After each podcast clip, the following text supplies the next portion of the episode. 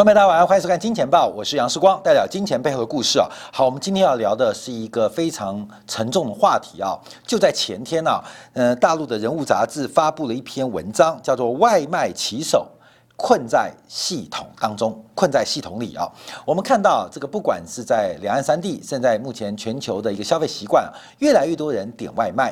那这个呃，跳脱了过去的一个消费的。模式能够带来那么大的效率跟便利，来自于成全球成千上万的所谓叫外卖的小哥，这个是一个非常辛苦的行业，或许多金，或许有弹性，或许能得到一些工作上的自由，可是其中的甘苦，在面对巨大预算能力的现代当中，似乎这个劳动力。再度被奴役啊！我们看到从工业革命开始啊，这种机械化的设备，从一开始是协助劳动力，到最后变成劳动力跟机械的共生关系，到过去几十年，我们看到自动化的来临，逐步的替代劳动力，到现在是机械力、运算能力奴役劳动力这四个阶段，工业文明的发展使得人类。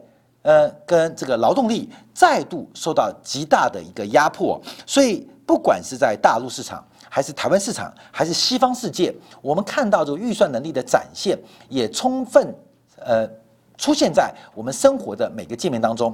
最近美国股市出现非常大的震荡，中国股市今天创业板继续大跌，这已经不是小散的问题啊，这是资本力跟技术力在做一个对抗，资本市场。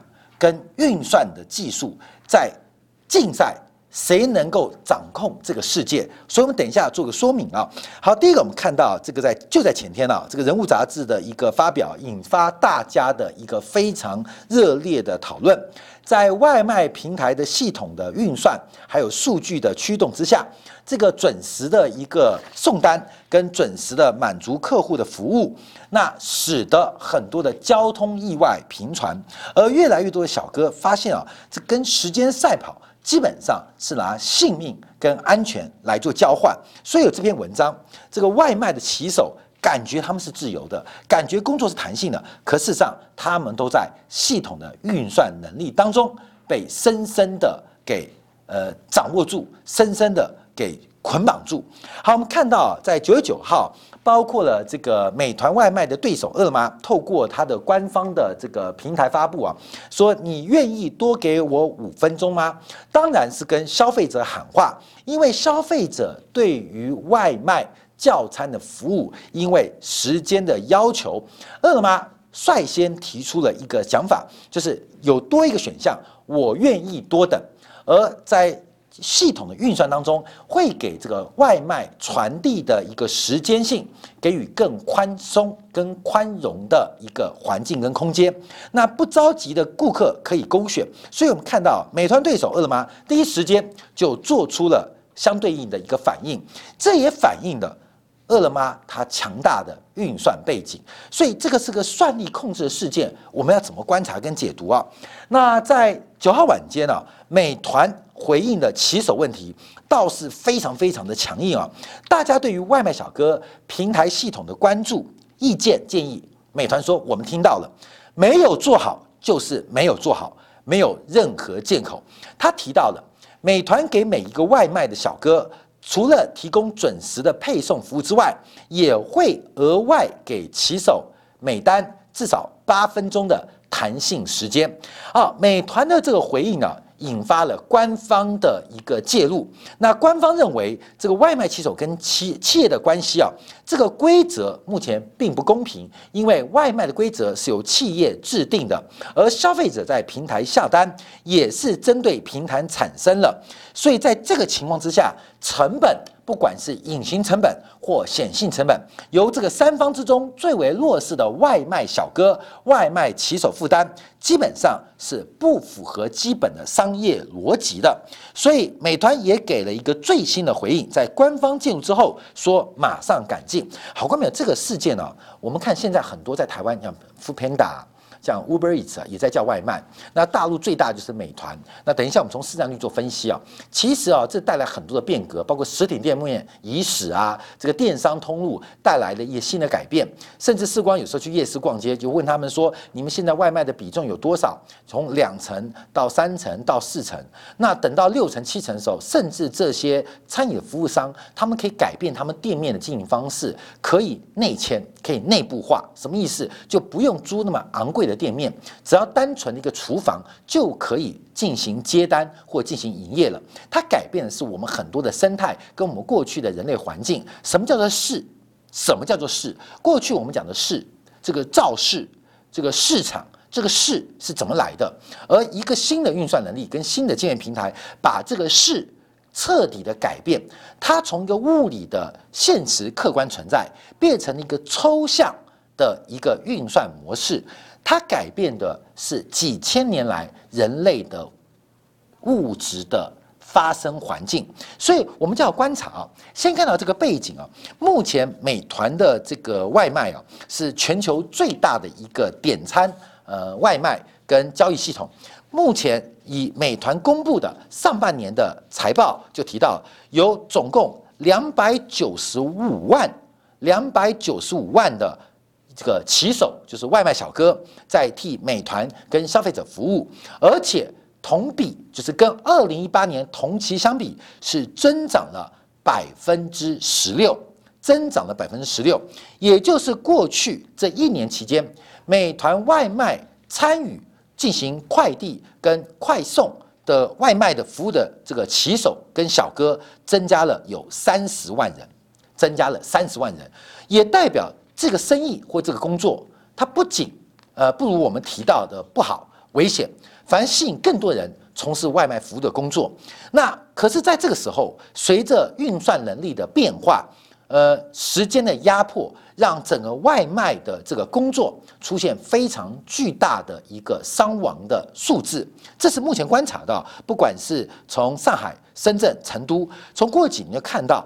这个外卖小哥的工作的风险越来越大，这不仅在大陆，也不仅在美国，包括台湾也是一样。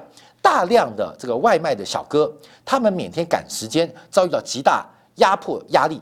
像世光啊，前上礼拜啊，呃，台湾最大是 Uber Eat 啊，我点了一个餐，就是这个点餐之后啊，因为我们在录影啊，所以这个小哥他联络不上我啊，我们手机关静音，所以他就把东西带走了。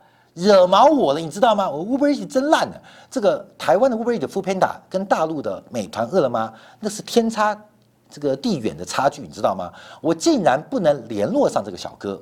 我想跟小哥讲，的确是我的错。我能不能加一百块、两百块，呃，贴你，你再把它送回来？我本来是个意愿，是我的错嘛。但能不能让我有一个后悔的空间？就是我贴你钱，你再把它送回来。可是台湾的这个电商服务是没有这种功能的。相对于美团或饿了么的功能很强大，我们可以跟小哥联系，我可以忏悔，什么用钱替换嘛？我叫了个五六百块，请全团队的饮料，因为我个人的错误，所以就变成带走了，变。没有这个服务了，我能不能再贴一个一百块、两百块，你把它送回来，等你方便有空的时刻？既然没这种服务，所以我对于不是小哥生气哦，我是对这个 Uber Eat Uber Eat 这个平台非常生气，怎么那么烂啊，那么烂？可是你可以看，消费者基本上对这种服务是高度期待，高度期待之后，背后有高度的成本，对于小哥也好，对于平台来讲，会有高度抱怨的一个风险，所以。这个时间的压迫跟对于呃饮食的一个期待，它在一个极短时间要完成这个交易，所以它是一个非常巨大的一个市场。我们看到美团在这个市场占有率啊，呃，截至这个去年上半年啊，基本上是完全的可以说是寡占了，呃，占了百分之六十五点一 percent 的这个百分之六十五点一的一个市场占有率，领先这个阿里系的饿了么，哇，不是只有。数字上的差别啊，这是倍数的差距啊，所以我们看到腾讯系的美团在外卖的这个市场当中具有极强大的掌控能力，而这个掌控能力会产生规模经济，所以大越来越多人会用美团美团来进行餐饮的需求，那越来越多的餐饮业者或外卖的这个服务的提供者会加入美团的生态系，那更多的小哥会进入了美团生态系，它会变成一个正向循环。对于美团而言呢，那从整个美团的营收结构，我们看到这个外卖是它最重要的一个主要核心业务，当然包括了现在旅游跟其他新业务正在进行多元化的发展。可是这个市场是高达千亿的，三百万的外卖小哥，有一千亿的餐饮服务的外卖这种需求市场。又配合美团，美团将近一兆，超过一兆的一个市值，这是一个极恐怖的一个数字啊！到底是三百万的小哥是核心，还是一千亿的市场规模是核心，还是以资本市场、证券市场上兆的市值作为核心？从美团的年度毛利率可以看到，事实上从外卖的毛利率逐年的攀高。这个也代表规模经济正在快速的展现给美团的股东。那我们看一下美团外卖的真实费率啊，这边有统计啊，从二零一七、二零一八到二零一九年，这个平均客单价是四十五块人民币。餐饮业、餐馆业者提供餐饮的这个厂商，他实拿三十九块钱，也就是每一份收入，事实上餐饮业者可以拿到近九成的收入。这在全球范围之内，中国的拆账是对于餐饮业者最有利的，是最有利的。以美国为例，或以台为例，一般来讲，这种外卖系统大概拆成会在二十 percent 以上。甚至超过三十五 percent 以上，可是中国透过庞大的运算能力，降低了彼此的沟通成本，所以美团外卖它仅仅实抽百分之十的利润，也就是参与者可以拿到近九成的收益，那这百分之十的牺牲可以替换。包括了店面成本，还有接单的广告的支出，所以对于餐饮者，诶是非常好的一个服务平台。而美团竟然可以压缩其中的抽成跟分润，压缩到只有百分之十。所以从美团观察，四十五块的客单价，餐馆可以拿到三十九块钱，美团拿到其他的五块六毛九，再把这五块六毛九的百分之八十分给外卖骑手，所以感觉美团的获利。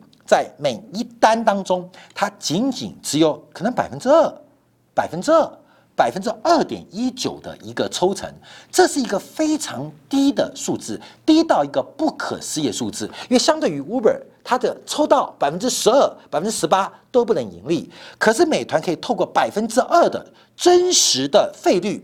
竟然出出现超过两位数字的毛利率，中国在大数据、在运算能力，还有万物联网过程当中，美团是一个非常非常成功的案例。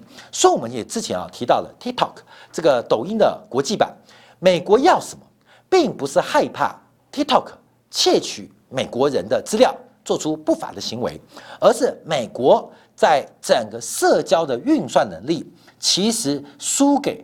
中国企业已经有非常大的一个差距，所以包括了沃尔玛，包括了微软，甚至连 Oracle 这三种不同的企业，大家看到了 TikTok 的一个呃被迫的卖出，大家口水直流。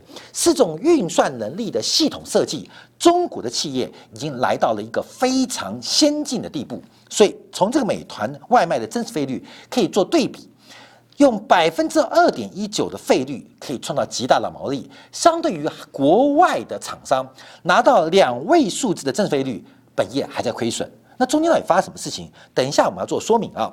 我们再看到美团外卖的粘性啊，因为美团外卖的这个 App 啊，它的用户留存率啊是赢过其他的对手，特别是中国最大的对手阿里系的饿了么，这个比例很多。所以我们看到美团从过去这三年上市以来，股价上涨。超过了六倍，从上市前的、上市后的四十多块。其实啊，时光在上海做节目的时候，我们针对美团做过一个分析啊，它的发展远远超出我们乐观的程度。我们对于美团刚刚上市是有一个期待，可是它的发展远远超过我们的预期。甚至我跟大家报告，其实美团点评上市之后，我在香港有买它的股票，那四十六块买的吧，四十八块就卖掉。你知道赚两块钱，很高兴啊，卖掉了，因为我们这个是当做一种玩乐了。呃，时光的投资基本上不玩证券化的投资啊，不玩个股的投资，只是把自己的假设应用在市场当中。哎，哎，报了一两个月，赚两块钱卖掉了，好高兴，好高兴。现在看起来是笨蛋，你知道吗？因为四十六、四十八、四十九，面对现在股价两百八，这是一个什么样的感觉啊？差很大。美团的成功反映在啊市值的扩张，上兆市值是因为它对于上千亿的市场具有一个主宰的能力，而这个主宰能力展现的不在市占率，而是在于小哥、餐饮跟消费者这三角关系。它的绝对控制能力，所以今天我们观察啊，到底是小哥错，到底是数字对了，还是人错了？是数字错了，还是人对了？所以外卖啊，这个美团第一时间反应是非常凶悍的，这错了就错了，没有这个讨论的空间。为什么？因为所有都是在美团非常精密的万外卖的运算系统之下。我们看到，等于我们解释啊，这个它的呃这个计算能力、运算能力啊，因为我们讲大人物嘛，这个新时代叫做大人物。世光去年底参选的时候，我就觉得我们现在的政治讨论都非常无聊。为什么？因为我们未来的时代是蔡英文领导统治我们，还是韩国瑜统治我们，其实都不重要啊，其实都不是他们统治我们。我们一直强调大人物、大人物啊，大数据、人工智能、物联网，将来统治我们的不是政客，不是政党。也不是政治势力，而是科技力量，在大数据、人工智能、物联网串接过程当中，其实选谁已经变得不重要了。我才预测，二零三二年美国总统是祖克伯，因为祖克伯领导的 Facebook。WhatsApp，他们正在用一个非常恐怖的速度，它不是干预这个世界，不单单是理解这个世界，它已经影响我们的所有行为。它透过运算能力，在社交、在政治、在社会，在影响我们。所以去年我们参与政治过程当中，我们讲到了哪个政党重要吗？统独重要吗？变得不重要。在大人物、大数据、人工智能、物联网的过程当中，其实变得不重要。这个地球的客观的物理存在，将来会变成一种非常主观的运算形式，它正在发生。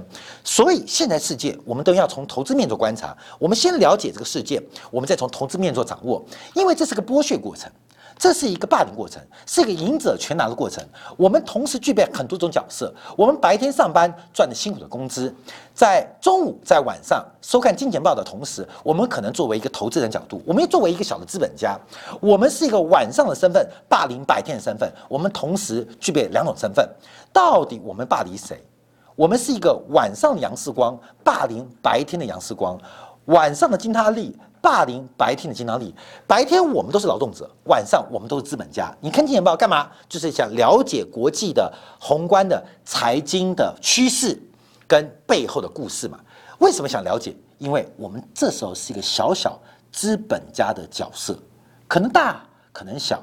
可白天我们为谁打工？你是老板，你确定是为自己打工吗？还是为更大的财打工？像我们《金钱报》在 YouTube 平台，在大陆的头条平台。我们觉得我们自己掌控，可事实上我们也是为他打工。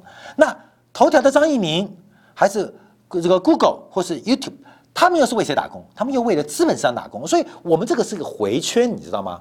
各位，我们是一个回圈。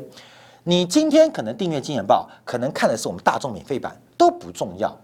到底我们是什么角色？我们要从算力做观察。因为工业时代革命。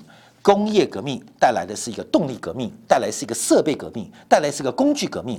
从这个工具、这个动力，从辅佐人类到跟人类协作，到替代人类自动化，到如意人类，这四个阶段，它不仅是我们生活碰到问题，也是我们未来在阶级定位的一个重要问题。从到底是万恶的资本，还是万恶的算法？这个在外卖骑手困在系统里正文第一章啊提到。又有两分钟在系统里消失了，又有两分钟在系统里消失了。两分钟的消失，对于三方集团，对于三方角色，对于餐饮的提供的餐馆没有感觉；对于消费者，消失的两分钟是消失两分钟的等待时间，提高的是更多的效应。我叫了之后，马上可以更快两分钟抵达我所指定的消费场合。可这两分钟的成本。转嫁在外卖小哥的安全跟他的效率之上。所以，他这个外卖骑手困在信仰里当中啊，他们想不到到底发生什么事情。其实回来看啊，在美团这几千个专利当中，二零一七年针对时间估测方法、装置跟电子设备的发明专利啊，其实外卖平台对于配送服务时间已经出现了一个非常重要的发展模型，而因此申请专利。那它这个专利本身是处于一个过去历史资料的线性假设。也就是今天的结果是来自于昨天的数据，中间的桥梁是方程式，也就是运算能力。所以在估测的期期间当中啊，其实不是单纯的时间而已，单纯的效率而已，还考虑到了多元的因素。好，我们看一下啊，因为啊，这个外卖员的这个生活啊，受到效率的压迫，越来越多被手机控制。美团也好，饿了么也好，Uber Eat、f o o p a n a 也好，越来越多开始介入了，开始介入了外卖员的自主的工作安排。就是你每一份工作安排，后面我们已经被切割喽。可是运算力，因为为了提高效率，更进一步的切割已经被切割的工作流程跟工作事宜。所以现在，哎，这样包括美团，他们基本上可以介入外卖小哥的。包括路程安排，甚至主动帮你解决了相关联络的问题，大大的提高了外卖小哥跟外卖服务的效率。可这种主动介入，让外卖小哥这个人他的主体性跟主导性越来越低，越来越低。所以啊，不是给你看，不断的提醒，因为你在骑车，不管是电单车还是其他动力车。这个美团外卖的系统会不断的语音提醒你现在要干嘛，等一下要准备什么，那之后又要做什么样的分配，越来越介入。所以在这个系统当中，发现大家没有自由的感觉。本来做外卖小哥是收入高，而且工作弹性、自由度极佳。可是，当一进入到这个生态当中，受到对欲望的一个引诱，对于时间跟效率的压迫，发现你会越来越被这个系统给捆绑。我们看到，其实就讲到了，对于下雨啊，很多的外卖小哥都非常非常摇摆。为什么？因为每次下雨，外卖的需求就会大幅增加，也就是下雨或天气不佳的时候，订单会变多。但雨太大的时候，系统自然会爆单。自己也容易受到这个天雨路滑而出事，几天之后收到工资，反而发现收益并没有如订单出现正成长，反而是外卖小哥的收入跟订单完成的数量出现了负相关，接到的单越多，反而收益越低。为什么？因为很多订单都迟到了，并没有满足这个运算城市的需求。有人就提到，诶，那是不是个运算能力？它本身的假设出问题，并没有考虑到天气因素。错，其现代的外卖配送服务，包括了美美团，包括饿了么，除了结合天气的宏观预估之外，连道路的拥塞都已经纳入其中，都已经纳入其中。这个运算的过程已经来到了一种我们不能想象的地步，连宏观的，连天然的。离现实社会的，连交通阻塞，甚至下一个红绿灯的变化，都已经在运算能当中，而把运算结果压强压，甚至交付给执行这个任务的外卖小哥。所以，我们这个系统啊，当然就有很复杂的运算能力啊。这个运算能力啊，基本上我们要解释或解读啊，也不是视光的专长。可是，我们只是要跟大家理解的，运算美团为例，它的运算能力远远超出。我们对于运算能力的想象，甚至所以才出现外卖小哥发现我怎么困住了？我们怎么困住了？有人讲说，那这外卖小哥很危险。美团最近做的专利也甚至开始做出很多的一个这个设计啊，包括对外卖小哥的头盔。美团已经开始超过我们所设想的，在保护它的生财工具，也就是两百九十五万。外卖小哥的安全，因为外卖小哥的安全跟他能不能准时送达，提高客户两端餐饮的供给跟消费者的餐饮的需求，能不能提高满意度跟效率，其实外卖小哥的安全更是美团最为在乎的。这是个很讽刺的，美团的指示叫你冒极大风险，可这个风险对于小哥来讲是个人风险，可对于这个系统来讲也是一个巨大风险。每一个小哥的安全问题，不是金钱的赔偿，而是影响到他整个订单的效率跟满意度。所以我们看到这个美团设计的它这个头盔啊，透过这个头盔，除了压力值，包括了传感数据。等等的数字，要确定小哥有没有使用我们交付你的头盔啊，就像是这个如来佛给孙悟空的金金箍咒啊，金箍咒啊，金箍咒就是把你框到头上。那确定你使用之后，再透过这个数据来反映小哥目前的状况，是不是过过激，会不会过快，会不会过于危险？其实小哥想抱怨的事情。美团都帮你想到了，美团像一个上帝视角一样，他看到你的所有一切，透过数据，透过预算能力，透过万物联网的工具，他把所有可能发生的风险，像一个温柔的妈妈一样帮你考虑到，像个上帝，温柔的上帝，慈爱的上帝。可是同时又扮演一个魔鬼一样，交给你地狱般的任务。他到底是国魔鬼？还是上帝，他到底交给你是地狱般的一个任务，还是如天堂般的安全跟幸福？其实美团都做到了。所以我们看到提到了他们大量数据变化，它变成一个很特别的一个社会行为，也就是我们不知不觉当中，我们都调入到这运算能力。今天我不是小哥，我们只是可能一个外卖系统的一个参与者，可能是叫餐的需求者，也可能是提供餐品的餐馆小老板。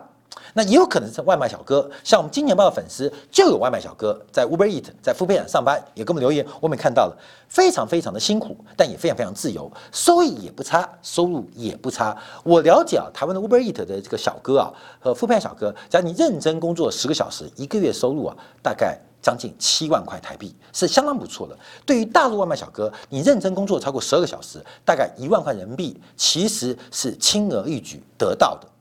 天使般的系统，上帝般的温柔，交给你一个魔鬼般的任务，冒的是地狱般的风险。那到底是他是上帝还是魔鬼？好，我们看到这所有的东西都不是美团跟预算的捏错。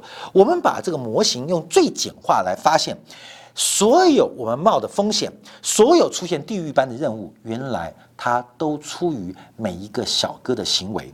好，各位朋友，我们来看啊，这个大量的数据回到了。这个运算中心回到了透过资料的处理，回到了运算的系统，会发生变化？这是个最简化的，就是店家跟下单者的距离。假如在大量大数据过程当中，每一公里配送时间是十五分钟，两公里是三十分钟，三公里是四十五分钟，就是店家跟下单者的绝对距离跟小哥的配送时间。假如出现这种关系，最简化哦。那电脑会出现一个很简单的一个算式，就是就是时间等于十五这个参数乘以一个 d 公里的变数，所以一个呃下单的时间的要求就是十五乘以公里数，十五分钟公里数，一公里十五分钟，两公里三分钟，三公里十五分钟。好，答案出来了。所以假如一点五公里的话，理论上需要。二十二点五分钟，一点五乘以十五，答案就出来了。所以系统跟预算能力会透过历史资料的沉淀，而把这个目标交派给小哥做任务，小潘做任务，所以会出现一个时间轴，一个线性的关系。可是，在这个平台出现了一些更积极、想赚更多钱、想领取更多奖金的外卖小哥跟骑手，他自动。加快了送餐速度，出现了一个骑手，他两公里本来要三十分钟，但他三十二十分钟骑到了。另外一个骑手，哇，骑得很快，本来三公里四十五分钟完成了，但因为他想要接更多单，想领取这种提早的一些相关的奖金，他二十五分钟就送到了。在大家互相竞争的过程当中，这个模式开始改变，在大数据的本身结构改变之后，运算能力只是被动接受。这种结果，它并不是要压迫小哥，而是这些外卖的小哥跟快递的骑手，他们自己产生的数据开始影响到运算能力的改变。所以在这过程当中就变了，原来的参数是配送时间等于距离乘以十五分钟，现在新的模式之下多了一个参数是十加。距离乘以十五分一点十五分钟，所以这个时间的改变，使得原来是这个曲线开始下压，变成蓝色曲线，使得所有外卖小哥他变成他每一个派单的标准开始被压缩。又消失两分钟，就是这样来的。好，后面我们看到社会效应，这社会效应它只是反映在美团外卖这一次的事件当中，在社会的讨论当中出现了两种不同的算法，两种不同的观点。有人觉得科技的掌控，甚至指责大企业对于劳动性的压迫。可是美团跟饿了么，其实他们都是无辜的，他们都是委屈的。战场上的每一把刀，甚至战场上的每一把枪，都是无辜的。刀不会杀人，持刀的人，他的意愿决定刀的方向。每一把枪跟子弹，它的关系并不是由枪跟子弹决定，而是那个决定扳机的人决定枪跟子弹要去何方。所以在这个。呃，这个说雪崩的情况之下，每个雪花，没没有一片雪花还是无辜的。可我反过来讲，没有一把刀是加害者，没有一把枪是加害者，都是执刀人、持枪人决定。所以这个社会的发展也出现很特别的结构。在上世纪啊，就做一个研究，就是这个美国的人类文化人类学家啊，这个利福德盖尔兹，他在爪哇岛进行一个调研，因为爪哇。在上世纪六年代，是一个非常自然原始的社会环境。他待在那边，观察当地的社会环境，日复一日，年复一年，长期这个社会停留在一种非常简单而重复的轮回状况。轮回状况，好，我们先往下看，这就是另外一个大陆央视记者到陕北访问一个放羊男孩所得到一个经典的对话。这个放羊小孩，陕北嘛，物质环境极糟糕，自然环境也不佳，就问了这个放羊小孩，你为什么要放羊？你为什么不去读书？为什么要放羊？他说放羊是为了卖钱啊，就有钱了。那你卖钱，你这个放羊不读书，你放个十年，从十岁八岁放到二十岁，你放那么多羊干嘛？卖那么多钱要干嘛？因为卖钱为了娶媳妇儿啊，娶媳妇儿。那娶媳妇儿要干嘛？娶媳妇儿为了生儿子，传宗接代。那你生完儿子对儿子怎么期待？我希望儿子能够多一个人来帮我放羊，这是一个无限的一个循环哦，无限的一个静态循环。为了赚钱，所以放羊；为了娶媳妇赚钱；为了生儿子娶媳妇；为了更多的帮手放羊而生儿子。这就是一个农业时代或一个传统时代，在没有外力介入的介入的一个非常稳定的状况。所以这叫做内卷效应。现在这个内卷效应不仅在外送的平台，不在于外卖的小哥或外快递的骑手，而是一个非常简单层面的一个自我消耗跟自我重复的现象。我们叫做内卷效应。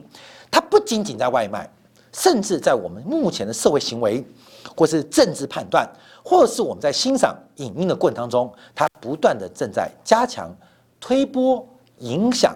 我们的生活方式，所以整个劳动生产力跟产量出现一个不增反减的一个观察的结果，就是一个组织跟一个社会形态在没有外力介入，也没有突变性发展，在一个宏观的架构当中出现了一个不断简单层次的自我重复的变化。我们再回来看骑手的这个期待，好过没有？这个关键是骑手，因为这次外卖骑手。困在系统里，呃，出现了这个转变。我们就要看到，感觉被压迫的并不是餐饮业者，感觉被压迫的也不是教餐教餐的消费者，感觉被压迫的是这些骑手跟小哥。可事实上，骑手他们的期待有没有遭到剥削，并没有。他们对于这个工作最大的期待，看到没有？来哦，时间灵活，可以自己控制。这个收入可以预期，不用看其他老板的这个脸色。第三个容易上手，非常容易做简单收跟付的工作。第四个是工作场景开放，而且心态可以自由调整。所以，其实，在压迫过程当中，不是就是你追求的工作内容吗？你追求的工作内容，它恰恰满足你所有的一个期待跟需求。所以，我们到最后我们要观察这个棋手的困境到底发生了什么样的变化。我们最后要下一个观察跟结论，就要跟投资有关了。今天棋手的困局，今天会这个文章，第一个，因为因为算法是根据所有棋手的行为经性，经过数字化、经过工具化的加以整合，所以这个数据本身是由棋手跟小哥你可以决定的。你可以决定的，这有点像是囚犯理论、囚徒理论跟囚徒困境。当你为了自我利益最大化，你会改变整个数据结构。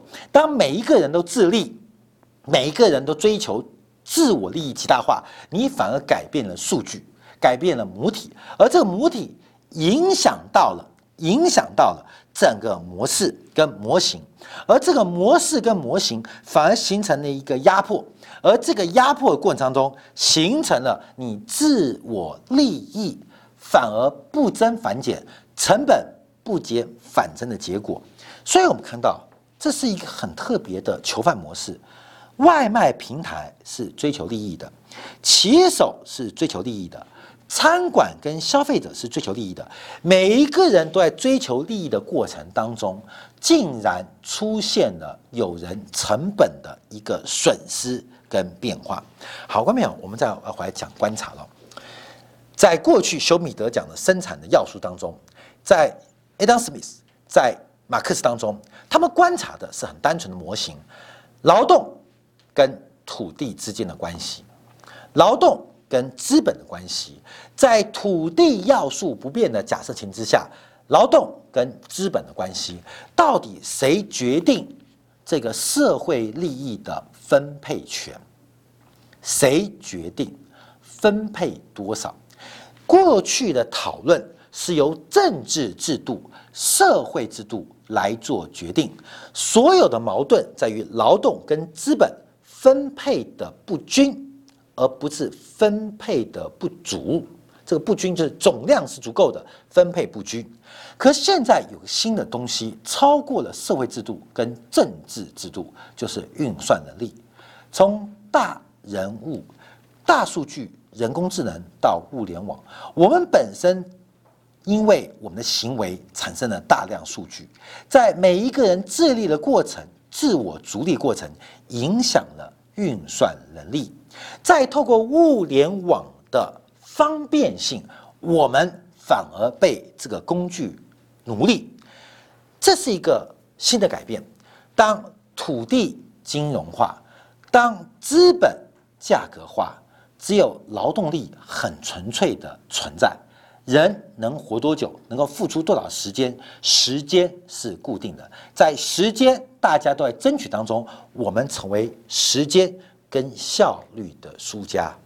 后面我们看到最近美国股市啊，前段时间呢，这个 FAAMG 它基本上碾压了美国股市所有的股票，苹果一家公司可以超过。罗素两千，美国具有规模中小企业两千家公司的总和，这什么意思？美国五百大企业，他们的股价表现竟然抵不过那五家科技股。这个科技大人物、大数据、人工智能、物联网，它不仅压迫的劳动力，它现在也在跟资本对决。今天我们看到这个故事，就是。外卖骑手的困境，所有的外卖骑手都被困在都被困在系统当中，是如此而已吗？当劳动力开始发生、开始呼喊的时候，看到没有？这场游戏已经开始改变。现在运算能力，所谓的技术能力，它不单单要压榨劳动力，而正在向我们传统的资本主义的核心——资本在做挑战。美国股市过去一个礼拜下跌。是单纯的泡沫化吗？单纯的涨多拉回吗？还是资本？我们前面提到的什么呃 skill 啊，呃这个价格期权偏离度的一个严重的一个呃呃扭曲，资本在向技术在做最后的反扑。我们还以为在割韭菜，我们还以为是我们散户不认真。其实劳动力在资本跟新技术面前，可能已经弱小到微不足道。我们只能选边站。你要站在技术背后，还在站在资本背后。关平，这是一个阶级斗争的全新展开。没有人的时代，人只是一个被服务的工具。而这个被服务的过程当中，我们人另外一个面向就是被资本跟近视技术利用的资源而已。我们要做个资本家，我们可以做个技术家。你要站在资本这一边，还是要在技术这一边，就攸关美国股市科技股的未来。我始终相信，资本会是赢家，技术只是时代的进程。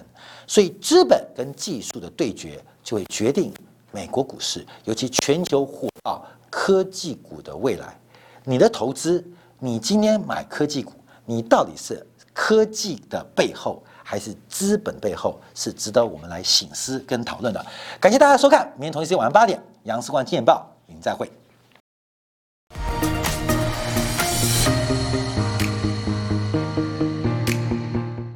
假如喜欢以上的影片，记得订阅、点赞、开铃铛，已经关注我哦。